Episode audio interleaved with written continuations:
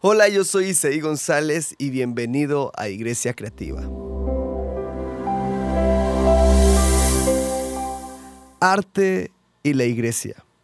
Me encanta cómo Aaron Rosen en su libro Arte y Religión en el siglo XXI expresa esto. Cuando entras al mundo del arte, entras en el reino de la religión. ¿Te guste o no te guste? Piensa en alguna de las obras de arte más famosas del mundo los marmoles del Partenón, los Budas de Bamillán, la Última Cena, la Mezquita Azul. Queda bien claro lo mucho que la historia de la religión ha permeado en la historia del arte. Y es cierto, es evidente cómo la religión, sea cual sea, ha intervenido en el arte. Y la razón es porque el arte expresa lo que con palabras sería muy difícil. No es lo mismo explicar la pobreza con simples palabras que ver una fotografía de un niño desnutrido con hambre. No, es lo mismo explicar la sexualidad que apreciar la escultura de mármol que muestra la delicadeza de una mujer. No es lo mismo hablar acerca de qué es el amor o el desamor que escuchar una canción con el sentimiento a flor de piel. El arte es expresión, es tratar de explicar lo inexplicable. Ahora, quiero hacerte una pregunta.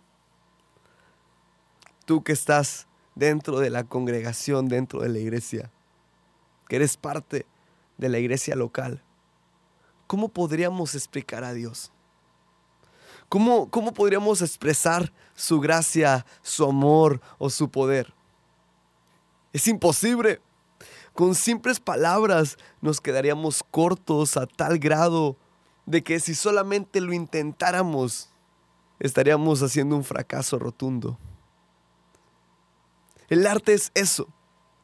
Es tratar de expresar de una forma distinta algo. Me encanta cómo Pablo Picasso describe el arte. El arte es la mentira que nos ayuda a ver la verdad. O según John Ruskin, dice, el arte es la expresión de la sociedad. Según Marcel Duchamp, el arte es la idea. Ahora, ¿por qué hablo tanto del arte? ¿Qué tiene que ver con la iglesia de Cristo? En primer lugar, la iglesia es la novia y como novia tratará de expresar su amor y devoción de alguna forma.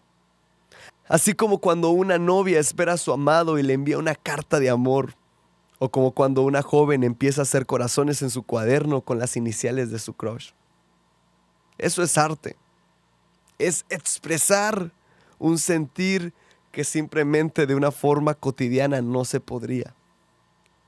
Ahora, ¿cuánto más la esposa de Cristo no necesitaría el arte para expresar su amor. Por eso tantas cátedras gigantescas que tratan de expresar la grandeza de Dios. Por eso tantas canciones compuestas, tantos escritos y tantas pinturas. Quiero decirte algo. El arte no es opcional para la iglesia local, es esencial. Y a Dios le agrada esto. Lo podemos ver en las canciones de David, en la danza de María, la hermana de Aarón y de Moisés, en cantares con Salomón. Tú y yo inconscientemente buscaremos expresar lo que no podemos expresar. Por eso, necesitamos más arte en nuestras iglesias. Necesitamos más expresión. Porque solamente así podemos satisfacer o empezar a satisfacer un poco más nuestro deseo de exaltar a Dios, ponerlo en alto. Esto lo vamos a hacer inconscientemente. Necesitamos en nuestras iglesias más arte.